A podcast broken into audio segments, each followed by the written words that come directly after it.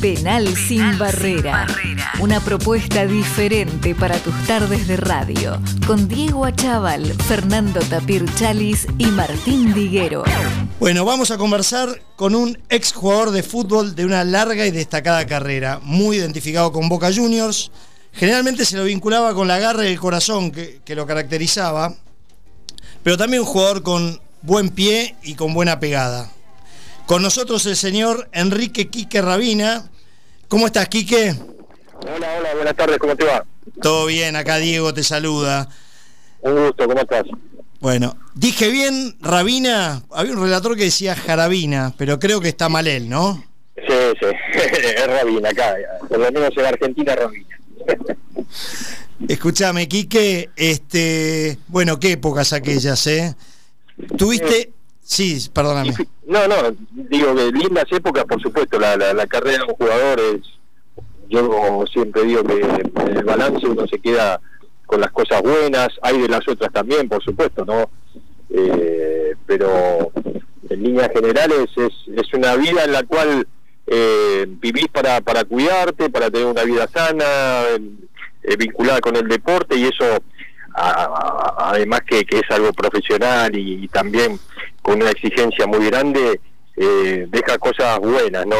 Con, un montón de valores que uno trata de mantener durante toda la vida, ¿no? Por supuesto. Para llegar un poquito a Boca, quiero hacer una, una pasada fugaz por Atlanta, donde sé que te, te, quisieron un montón, eras un referente total en Atlanta, y tuviste tu primer sinsabor importante, ¿no? Ahí en una definición con Temperley. Claro, imagínate, yo estuve 12 años en el club de Baby Fútbol, hasta llegar a primera división, pasando por todas las divisiones inferiores, y, una vez en primera división, un par de años jugando en un nivel muy bueno, me toca el, el sin sabor, ¿no? De, en una final por el ascenso a primera división, que me atajen un penal de 26 que se patearon esa noche, ¿no? Así que fue uno de los golpes duros y a una edad también complicada, ¿no? Yo tenía 20 años, 21 años y, y fue muy difícil de digerir, pero bueno, también esto te enseña a seguir adelante, a levantarte y a, y a darle con todo de nuevo, porque si no, si te quedas, eh, es lo peor que te puede pasar. Bueno, sí, la verdad que hay que levantarse de eso, ¿no? Me imagino que, que es, esa escena por la cabeza se te habrá pasado noche y día durante un tiempo, ¿no?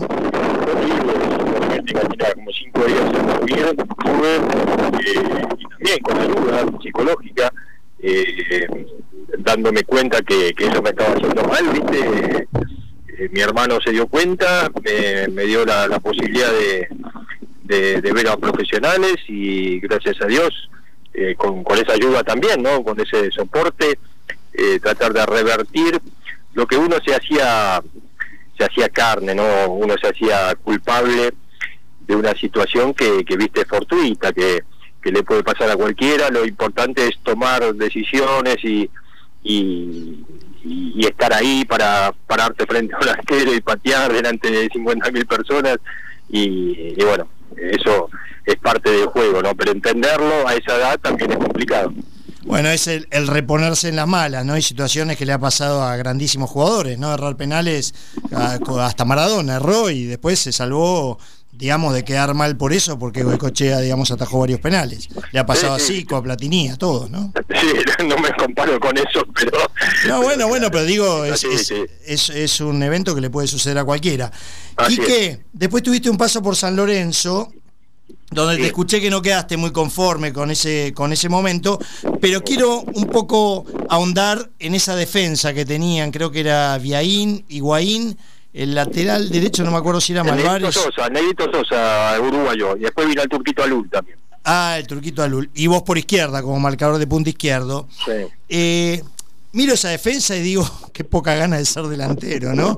Yo que en, en, en, el amateurismo muchas veces me desempeñé delantero. Y te quiero hacer una pregunta, porque ahí tenías eh, unos compañeros, incluso vos, con una gran personalidad, y, y siempre me planteo en el tema de, de, jugadores referentes y liderazgo, que hace mucho tiempo que falta en el fútbol argentino y que no sé por qué no se forman, si es porque se venden los jugadores muy rápido, pero yo no encuentro más Higuaín, Junta, Bermúdez, Ruggeri, Gallego y tantos otros de otros equipos, Rabina también, Chicho Serna, el Tano Gutiérrez.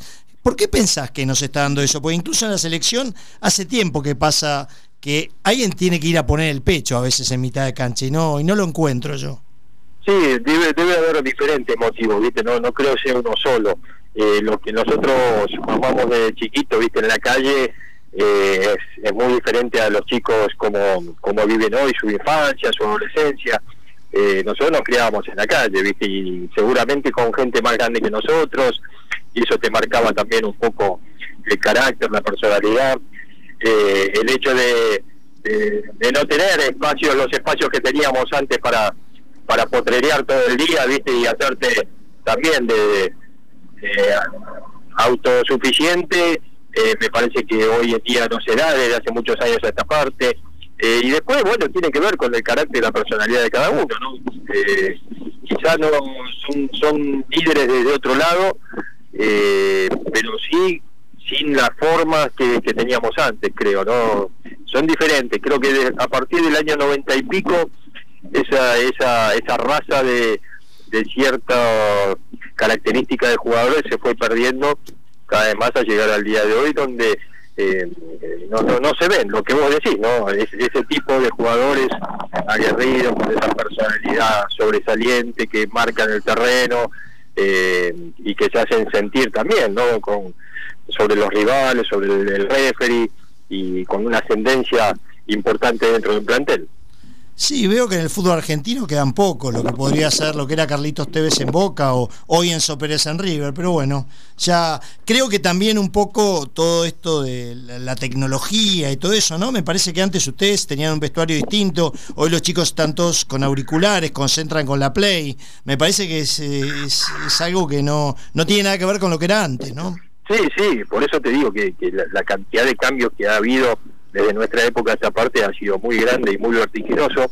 Y, bueno todo este tema también de que los jugadores no, no, no, no, llegan a ser referentes porque están poco tiempo en cada club y eso también a, la postre es importante no tener ese sentido de pertenencia eh, por, por haber estado varios años en una institución y, y bueno ganarte eh, la confianza de, todo el mundo. Quique eh, ibas a ir a gimnasia, creo que hiciste pretemporada de la mano de Nito Veiga, y de repente aparece Boca, ¿no? Tu pasión. ¿Cómo, cómo se dio ese paso? Sí, rarísimo, ¿no? Porque, bueno, yo quedo libre de San Lorenzo, eh, porque, bueno, no, no tuve buenas eh, buenas intervenciones, venía lesionado y no tuve la posibilidad de, de destacarme como yo hubiese pensado, porque San Lorenzo también es uno de los grandes del fútbol argentino y por supuesto que a uno siempre quiere rendir de la mejor manera, ¿no? Pero bueno, en ese momento una imposibilidad física hizo que, no estuviera en, mi buen momento y, cuando eh, cuando quedó libre San Lorenzo aparece Nito Veiga en Mar del Plata, lo encuentro y me dice que quería que vaya a gimnasia y bueno, voy a estancia chica, estoy una semana entrenando, ya estaba muy bien, totalmente recuperado y, y no terminaba de arreglar con gimnasia, se, demoraba la firma del contrato y aparece el negro Rivero de, la nada llamándome a mi casa, porque en esa época no, no había ni celulares, no era el teléfono de línea, y menos mal que se pudo comunicar.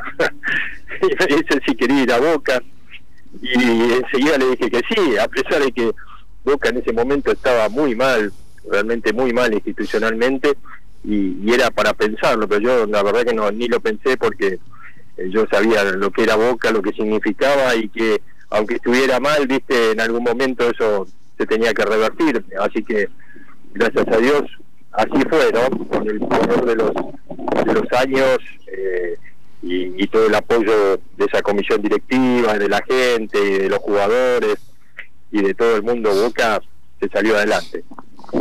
Antes de entrar en el mundo Boca, Enrique, ¿sentís, vos jugaste, bueno, jugaste en Atlanta, jugaste en San Lorenzo, jugaste en Boca, ¿sentís que los referees jugando en Boca o en River, ¿no? Eh, ¿Sentís que hay diferencias o no? ¿Hay más permisos? Mm, mira, habría que analizarlo fríamente, pero mm, sacando un, promedio yo te diría que no, porque a veces, viste, te beneficia, a veces te, te, te, te matan. Entonces me parece que no, yo no lo noté, y menos en esa época que no nosotros no éramos realmente alguien a, quien favorecieran. Eh, en esa época estaba Independiente, que era muy favorecido, eh, te diría que, el más favorecido era Independiente, eh, por lo menos contra nosotros, era una cosa terrible, sacaba la pelota dentro del arco y, y siga, siga, nos ha pasado. entonces, pero nosotros en esa época no, después viste va, va cambiando también las la zona es como, como los jueces de la nación, aparentemente, ¿viste? Se maneja la, la AFA y, los referees. Eh, el que tiene poder tiene más posibilidades y lamentablemente contra el, más, el más débil, pero eh, en mi época la verdad que yo no lo sentí como, como jugador. Quique, antes de dejarte acá con los muchachos que van a entrar bien, bien en el mundo Boca, te quiero, te escuché hacer algunos, pues no, no, no, no quiero, la, anécdota con Menotti después ya es archiconocida, pero tuviste y te escuché dos anécdotas muy buenas de distinto tenor, una con un referee que no me acuerdo quién era y después otra con Lustó diametralmente opuesta. ¿Te gustaría contarlo? Y con Lustó fue, fue muy buena porque a partir de ahí fue, se ganó mi respeto y el tipo, a pesar de que en ese momento estábamos complicados, viste, con, con, una pelea dentro de la cancha de, que éramos muy sanguíneos, muy calentones, ¿no? Y él se calentó también y te imaginas que, que uno también se paró de manos y, y bueno, quedamos en encontrarnos afuera de la cancha y así fue, ¿no? Que yo lo esperé a que saliera y, y viste cómo se van los y rodeados de policías y, y le digo, bueno, vamos, vamos a encontrarnos acá en la esquina y no, no, yo te voy a ir a buscar, yo te voy a ir a buscar no, ¿qué me vas a buscar ahora? Ahora les quiero pelear. Esa era la, conversación, pero bueno, no, se, no se terminó de plasmar. y, y en el primer partido que me dirige posterior a eso, eh, me manda a llamar al vestuario y la verdad que, que me dice, nos olvidamos de ese incidente, acá como que no ha pasado nada, y le digo, olvídese, conmigo no va a tener ningún problema, porque el tipo me podría haber partido al medio, el tipo me hace un informe y, me dan 25 fechas, como me pasó. ¿Ya te había pasado? Yo me había pasado en divisiones inferiores, que uno de estos desastres, eh, porque para mí son cobardes en, un punto en el cual eh, usan el poder para eso también, ¿no? Nada, discusiones así, no me echó, nunca me echó, me entero al otro partido cuando voy a jugar que me habían dado 14 partidos de suspensión, este tipo me había pasado un informe que yo le había dicho este y aquello y lo otro, y no pude ni defenderme ni nada. Así que por eso me respeto con, desde ahí en más con Lustó, que me pareció un señor, ¿no? Y no actuó como el otro desastre que, cobarde total, que, que me hizo lo que me hizo, ¿no? Sí, seguro, seguro. Hay, hay, como todo, ¿no? Jugadores y árbitros con código y algunos de los otros sin código. Acá te paso con Fernando que te quiere preguntar algunas cosas ya más metidos en boca. Quique, ¿cómo andás? Buenas tardes. Encantado de que estés acá. Dale, muchas gracias. Eh, mira, hablaste de referees, policías, cobardes, y todo me, trajo el recuerdo a un partido que seguramente te vas a acordar, que fue eh, para mí uno de los eh, peores escándalos en cuanto a Copa Libertadores se refiere, que fue en el 91 Boca Colo Colo. Sí. me gustaría si podés recordar todas las cosas que pasó ese plantel de Boca desde que llegó a Chile hasta que se fue. No, de terror, de terror. Estaba todo orquestado, ¿no? Eh, nosotros veníamos viendo todo el ambiente que se había creado desde nuestra llegada eh, hasta que fuimos al, hotel, mismo en el hotel, en el, traslado del hotel al estadio, y ni te cuento lo de dentro del estadio y después cuando salimos, ¿no? Una cosa nunca vista. Y, y bueno, ese plantel se la tuvo que rebancar eh, solito eh, en otro país eh, contra los carabineros, contra todo el mundo, contra todo el público que, en esos trayectos de que salíamos del hotel y después cuando volvíamos eran pedradas y pedradas en todo el en todo el recorrido del, micro, todos cuerpo a tierra porque explotaban los vidrios, una cosa de terror. Y, bueno, orquestado después, al poquito tiempo nos habíamos enterado ¿no? que, que eso estaba todo arreglado, lo había hecho el preparador físico que tenía Colo Colo, lo había organizado, teniendo ahí alrededor de la cancha más de 150 personas, cosa que después se, se, cambió, ¿no? Eh, en muchos casos no, las cosas que nos sucedieron a nosotros cambiaron eh, varios varias varias cuestiones que tienen que ver con, con que después de eso no, no, no podía haber más gente dentro del estadio si no estaba autorizada, ¿viste? Pero ese ese momento fue fue terrible, ¿no? Y bueno, eh, pero yo muy muy muy contento porque los muchachos todos tuvimos una, una reacción de defendernos y, y de bancar la parada como pudimos, eh, porque realmente hubiese sido mucho peor, ¿no? Si nosotros hubiésemos tenido otra actitud, eh, quizá no, no lo estábamos contando en este momento. Sí, lo que se vio fue realmente muy, muy, muy heavy y de más está decir que muchos que no somos hinchas de boca, esa noche nos indignamos porque fue realmente una cosa de locos. Además, ustedes ya habían tenido problemas también, si no me, si no me equivoco, amenaza de bomba en, en el hotel, tuvieron que salir del hotel la noche anterior también. Después, como decís vos, sentaron un precedente porque había 200 tipos adentro de la cancha que supuestamente eran reporteros y eran barras bravas. Yo me acuerdo que Marchesín cada vez que tenía que hacer un saque de arco lo agarraban de la camiseta, después él contó, no contó mucho, pero que lo puteaban todo el tiempo. Eh, lo pelota, tenía 25 años, ¿Viste? Todo, todo, tipo de hecho, hecho con una organización eh, maléfica, ¿no? Eh, estaba todo como para que nosotros no pasáramos porque futbolísticamente éramos mejores, fuimos mejores. Sí, sí, de hecho acá en Boca fue muy corto el resultado, el 1 a 0 había sido un gol de penal, ¿no es cierto? Sí, sí, 1 a 0 eso fue corto, pero después también arrancamos ganando y tuvimos la posibilidad de hacer el segundo, ahí en una jugada eh, que lamentablemente no, no, no pudimos definir bien si no lo liquidábamos, ¿no? Pero, pero bueno, todo eso propició que, que, hicieran lo, lo, lo, que tenían planeado hacer. Pero ustedes, ¿cuándo se dieron cuenta? De que la cosa estaba totalmente ya tabulada y que no había manera. ¿Adentro de la cancha o ya desde antes? Porque uno a veces siente la hostilidad, pero después adentro de la cancha, si tenés un referee que más o menos se la banca y hace lo que tiene que hacer, eh, no sé, que tampoco me dio la sensación que fuera así, ¿no? En el, durante el partido. No, nosotros cuando, cuando entramos, ya, ya cuando llegamos al país, ¿no? bueno, tratamos de, de, disimular esas cosas porque sabemos que como libertadores, cuando sos visitante puede suceder este tipo de de situaciones, pero cuando entramos en la cancha vimos la cantidad de gente, ahí también no no tuvimos la frialdad como para decir, no, si toda esta gente no sale de acá del estadio, no se juega, lamentablemente lo jugamos igual porque ese equipo iba al frente como loco, no importaba nada porque confiábamos en, lo que podíamos hacer. Y bueno, dejamos pasar esa situación hasta eh, a, Víctor le, pegaron un botellazo en la cabeza y seguimos jugando, ¿viste? Cosas eh, increíbles que pasaron en ese partido.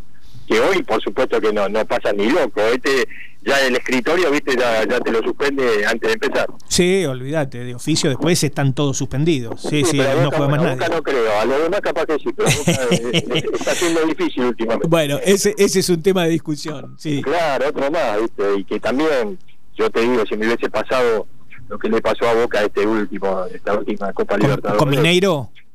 Una locura. una locura. Yo creo que me hubiesen suspendido de por vida, ¿no? Las sanciones que encima le dieron a, los muchachos que, también hay que ver que, quizás se defendieron porque el presidente de ellos eh, tiraba cosas y nadie dijo nada, cosas muy raras. Sí, sí, sí. Eh, es así.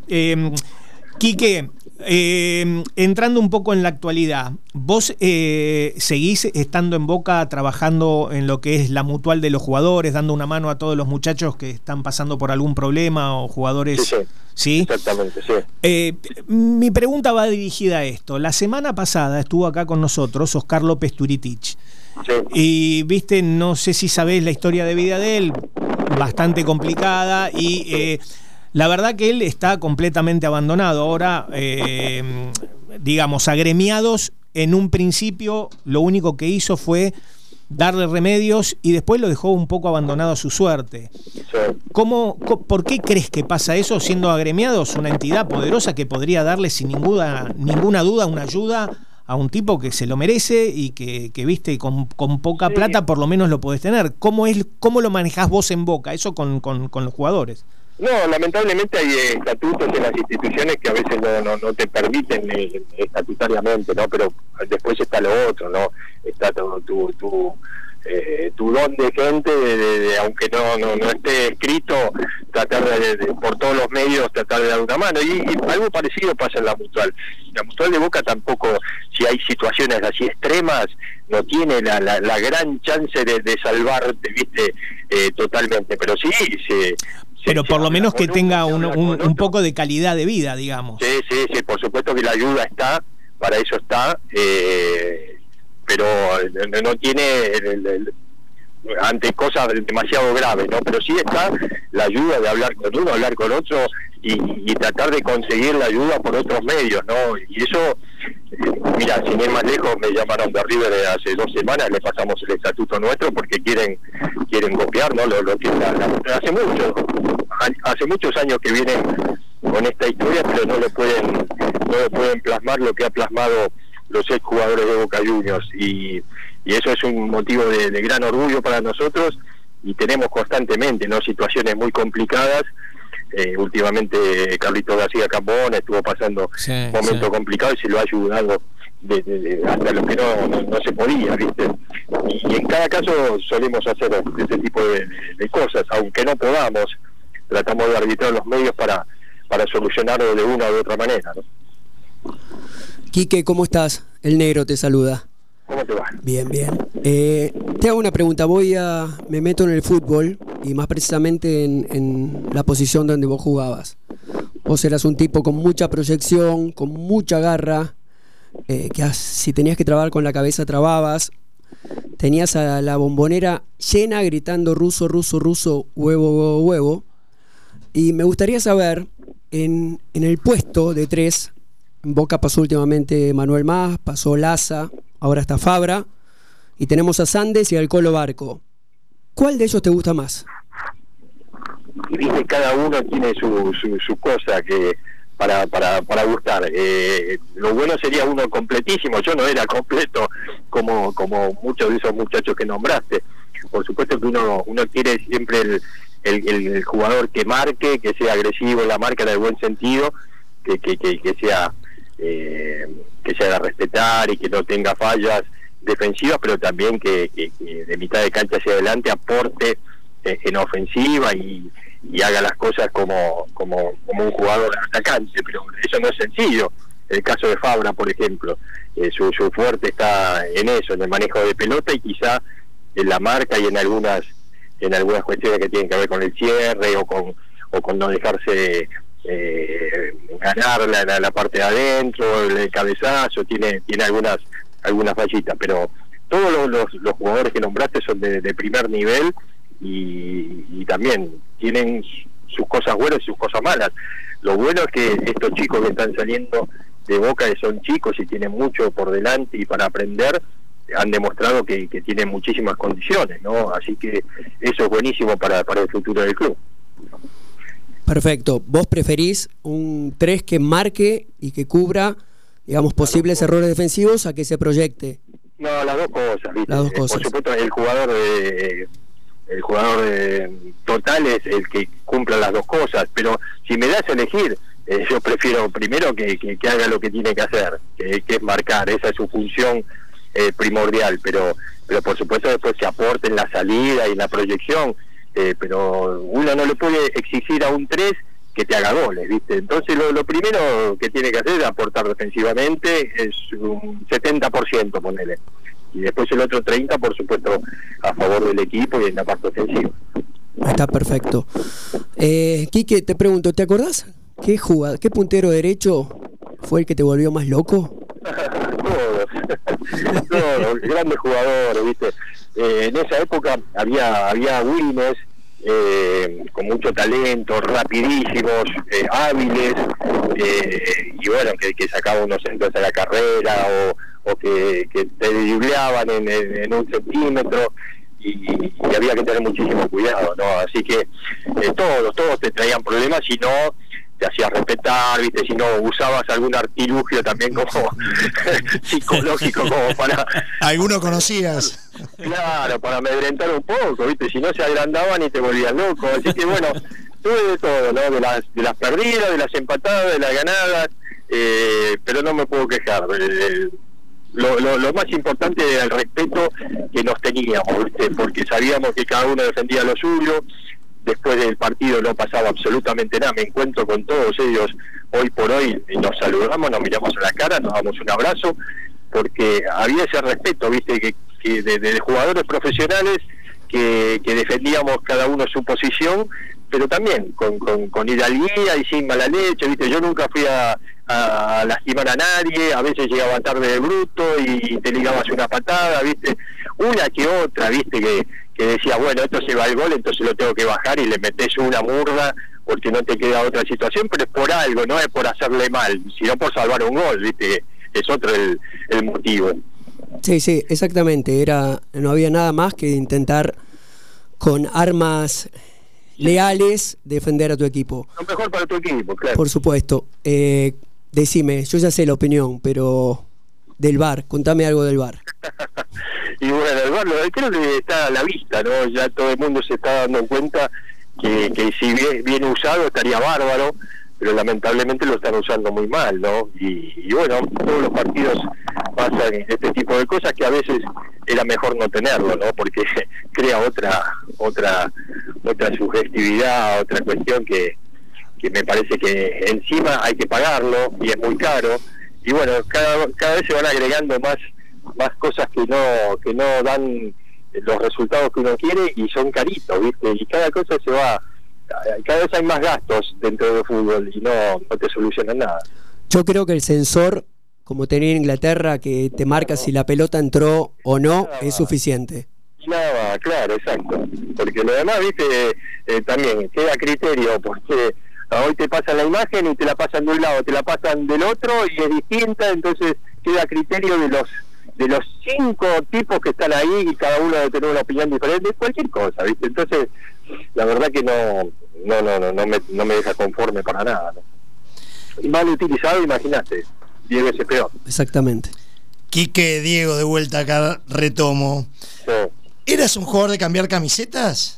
No, lamentablemente no. No, no, no. Me imaginé, no lo sabía, pero me imaginé. Salías orgulloso con la camiseta de Boca, ¿no? Sí, eso ni hablar, eso ni hablar, pero sí, no, no, no, no, no, no era, viste, medio eh, no me gustaba ninguna de esas cosas, ni sacarme fotos, ni, ni, ni, cambiar camiseta, no, no, la verdad que no. Mira, hasta amigos entrañados, como Pipa, por ejemplo. Amigos, somos amigos, pero mal. Y jugamos en contra y ni nos saludamos, ni nos hablábamos una semana, ni antes del partido, ni después del partido eh, y éramos capitanes y íbamos al medio de la cancha, pero ni nos dábamos la mano, una cosa así, así era como, bueno, como lo sentíamos, ¿no? De defender cada uno lo nuestro. ¿Y el Pipa sentía lo mismo, decís, o era...? Sí, más bien que sí. Eh, más bien que sí, éramos parecidos en eso. ¿Te sentiste alguna vez que tenías alguna chance de integrar alguna de las selecciones mientras fuiste jugador? Sí, tuve, tuve ahí oportunidades en el año 88, en uno de mis mejores momentos, ya se hablaba de la de, la situación y justo tuve esta lesión por jugar desgarrado que me, me, tuvo casi un año afuera de la cancha porque no, no me podía recuperar. Jugué, seguí jugando desgarrado, me infiltraba, viste, y se me rompieron todos los músculos posteriores y, después me costó volver y no pude volver como como era anteriormente, ¿viste? ya tenía todos los músculos cortados y, y tenía tuve que, que, jugar de seis porque los trayectos eran más cortos, no, no no podía hacer lo que hacía antes, que iba al ataque todos los todos los, todos los tiros, iba y venía, iba y venía, eso no lo pude hacer más. Quique, ¿alguna puteada ingeniosa, divertida, siendo jugador o técnico? Yo te escuché una siendo técnico, me pareció extraordinaria. no, de lo contrario, ¿viste? los cordobeses son maravillosos. Los cordobeses tienen una chispa y recibís cada una que son espectaculares. Eh, y después de, sí, me, acuerdo de esa de, de, hacer eh, hacer famoso, de, hacer rico a los kinesiólogos, viste, ese tipo de cosas que, que son buenísimas. Así que uno, uno siempre, la verdad yo lo tuve siempre con una sonrisa porque eh, además después era el comentario con los muchachos, viste lo que dijeron, viste lo que dijo este, viste lo que dijo el otro, che, narigón, fábrica de moco, te gritaron, una cosa así, y era, era todo parte del folclore y uno lo, lo vivía con, con, con humor, ¿no? Este, ¿qué, ¿Te gusta el periodismo actual? Porque me parece que bajó mucho la categoría. Mira que somos periodistas, ¿eh? Amateur, pero somos periodistas. Bajó mucho la categoría del periodismo para mí. O sea. Parecía periodismo partidario, ¿no? Mucho, demasiado direccionado, demasiado. Mucho puterío, mucho llenar espacio, ¿no? Sí, además de eso, ¿no? Sí, se busca. Yo creo que también. En la, la década del 90 marcó eh, para los jugadores, para el periodismo, para todo el ámbito del fútbol, porque se transformó en espectáculo, en negocio. Eh, fue una transformación muy muy grande, ¿no? Y, en esto todos los, los, componentes del mundo futbolístico se han modificado, ¿no? Y en ese sentido el periodismo lamentablemente también. Así que responde a intereses y, y cuando eso sucede se pierde objetividad, ¿no? Así que lamentablemente está dentro de las reglas que hoy por hoy eh, son así. Dos preguntitas más, Enrique, y para ahí te dejamos eh, liberado. Eh, Lisandro López, a mí me encanta. te, confieso, soy de River, eh, muy hincha, pero, pero bueno, digo, me parece un crack Lisandro López. ¿Por qué, por qué, queda, por qué consideras que queda tan relegado? O, mínimamente si te gusta, pues juego aéreo tremendo, tipo tranquilo, cerebral, inteligente. ¿Por qué juega tan poco? Como vos piensa el 90% de la gente de Boca tampoco que no entiende eh, el por qué, ¿no? Así que bueno, me gusta hacerlo al cuerpo técnico, que, es lo que pasa realmente para que para que no juegue como, como debería. Así que, pero bueno, si juega, por ejemplo, izquierdo y rojo, uno puede pensar, ¿no? Que y quiere un, un, central y zurdo como rojo para hacer salida, para tener para manejar esa pierna, izquierdo lo viene haciendo muy bien, pero cuando no está rojo me parece que la pareja es eh, López Izquierdo, ¿no? Eh, y creo que la mayoría de la gente de Boca piensa lo mismo, así que no, no, no te sabría responder. ¿Alguna pasión fuera del fútbol, Quique? ¿Algo La música, de todo un poco, ¿viste? Las motos, de todo un poco. ¿Somos motoqueros? ¿Te gustan las motos? Sí, sí, de chiquito. Tuve, después en toda mi carrera no pude tener y lo primero que hice cuando dejé de jugar es comprarme una moto, ¿no? Pero, pero para pasear, tranquilo. Y después, después todo, todos los deportes me gustan, eh, me gusta la vida al aire libre, el sol, el mar, ¿qué querés te diga? La, buena vida como a todos, pero bueno, a veces es difícil hacerla. Sufriste hace poco, relativamente poco, la pérdida de un gran amigo, ¿no? De Alfredo Graciani, y creo que fuiste uno de los primeros en enterarte. Sí, el primero, pero no, no me vas a acordar de eso porque vamos a terminar mal la nota. Lamentablemente, sí, un hermano menor se me fue, ¿viste? Y así que mm. lo sigo llorando. Lo lamentamos mucho, sí. ¿Disfrutaste la dirección técnica? Sí, después de un tiempo sí, como todo, viste, una nueva profesión eh, te cambia todo hasta que eh, lográs eh, encontrarle la vuelta y, disfrutarlo. Sí, sí, lo disfruté muchísimo, eh, hasta que también en un momento me dejó de, de, gustar, pero no por el hecho de dirigir, sino por el hecho del, ámbito y que no, de no bancarme un montón de cuestiones, viste. así que por eso es como que me fui quedando y, no le puse todo para, para seguir dedicándome, ¿no? Aunque ahora sigo ahí con los muchachos de Boca, con, con los jugadores dirigiendo, pero, pero bueno, es otra exigencia, otro otro plano y que también lo, puedo disfrutar, así que eso es lo que de repente cambié lo que uno ha elegido, ¿no? Y gracias a Dios lo puedo hacer. Quique, ¿Qué es lo que menos disfrutaste del fútbol? Mm, me parece que no hay nada que no haya disfrutado, la verdad. Concentraciones, eh, nada. Me encantaban, no, me encantaban, no, la disfrutaban, no, me gustaban, me gustaban los viajes, me gustaban las, concentraciones, entrenar, cuidarme, eh, me gustaba todo. Eh, no, el, perder es jodido, ¿viste? El perderlo lo, lo, sufría mucho, lo, lo, vivía muy muy mal. Eh, pero bueno, eso es, la forma de cada uno y me parece que en definitiva también sentirlo de esa manera es positivo porque te sirve para, para, para que te dé bronca y para que poder revertirlo, viste, al próximo partido. Entonces, eh, o mismo dentro del partido nunca darte por vencido, me parece que es fundamental, ¿no? Enrique, la última, que es doble. ¿Quién te gustaba en tu puesto? ¿Quién fue de, la época que jugabas un, lateral izquierdo que te haya gustado? ¿Y quién, sin desmerecer a los demás, no? Por supuesto, porque está lleno de buenos jugadores, ¿quién pensás vos que tendría que ser el 3 de la selección hoy por hoy, el titular? Y viste, jodido, porque hoy me parece que no hay demasiados jugadores en esa posición. Me parece que eh, el chico Acuña que lo viene haciendo, lo viene haciendo muy bien, aunque no es su posición habitual, eh, habitual o, la que su característica, eh, pero lo viene haciendo bien, porque los centrales también están en un buen momento. Después de, la época de jugador Marzolini, te puedo nombrar, te puedo nombrar a Tarantini en su momento también.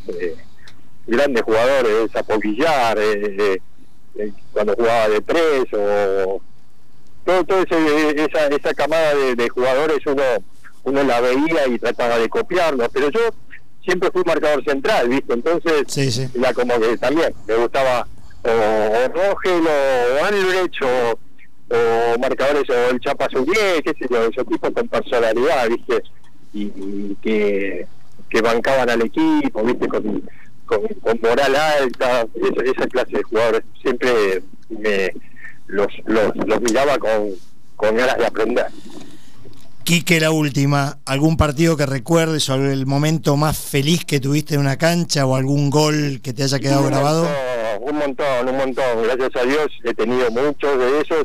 Eh, como te dije, he tenido de todo, pero pero eh, eh, los que uno más recuerda son los, los clásicos esos que, que vas perdiendo y los ganás y, o los das vuelta eh, así que he tenido varios de, esos y, son son quedan en el recuerdo y después de los perdidos un poco te acordás te, te olvidás ¿no? porque la, memoria a veces es selectiva y, te quedan los, los recuerdos buenos así que pero bueno como te digo en esta profesión hay de todo y lo bueno es haberla disfrutado eh, poder seguir ligado a ella desde lo afectivo eh, también eh, yendo a, ver a, Boca todos los partidos, estando ahí en el dirigiendo el equipo senior, dando una mano en la mutual, así que uno sigue ligado eh, a, esto que, que se ha ocupado toda la vida y bueno, pero desde otro desde otro lado y bueno con otro con otras recompensas, ¿no? que no,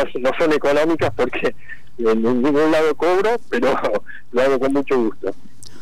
Quique, yo como hincha de River te quiero decir, uno de esos partidos seguramente que vos recordás con mucho con mucha alegría es un 2 a 0 de Boca a River en cancha de River, en donde el gran Alfredo lo dejó parado a Pasarela que acaba de llegar de Italia y, y nos ganaron 2-0 en un partido que lo sufrí bastante, pero que me imagino que te habrá llenado de alegría.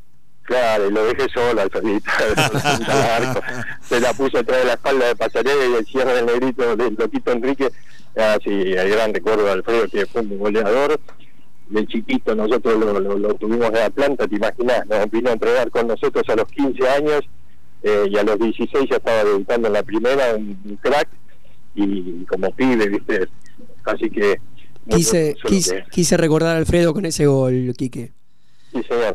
Enrique, te agradezco. toda tu buena voluntad, primero para hacer la nota, que a través de Lola del Carril, que me dio tu teléfono, que accediste siempre, me trataste con suma amabilidad y con la mejor predisposición. Nuestro auspiciante, este bloque, Club Náutico Buchardo, el restaurante del Club Buchardo, te regala para vos y tres personas más una comida para cuatro personas que te recomiendo ir porque se come bárbaro y yo después te paso por teléfono en privado las coordenadas para ojalá puedas ir porque la verdad que lo vas a pasar bárbaro. ¿eh? Dale, muchísimas gracias, así que un abrazo para todos y estuvo muy bueno. Eh, así que gracias. Mirá que acá hay dos hinchas fanáticos de River, pero nuestro máximo respeto hacia vos y hacia todos los jugadores de esa época que la verdad jugaron, defendieron con mucho orgullo la camiseta de Boca. ¿eh? Así es, así es y es lo, que, lo mejor que a uno le puede pasar, ¿viste? El respeto de, los rivales, el respeto de los equipos propios, así que eso es el mayor capital con el que me quedo eh, de esta profesión. Un abrazo, Quique, y hasta la próxima. Igualmente, un saludo a todos. Abrazo grande, Kike, y muchas gracias. Abrazo. Penal sin barrera, una propuesta diferente para tus tardes de radio, con Diego Achával, Fernando Tapir Chalis y Martín Diguero.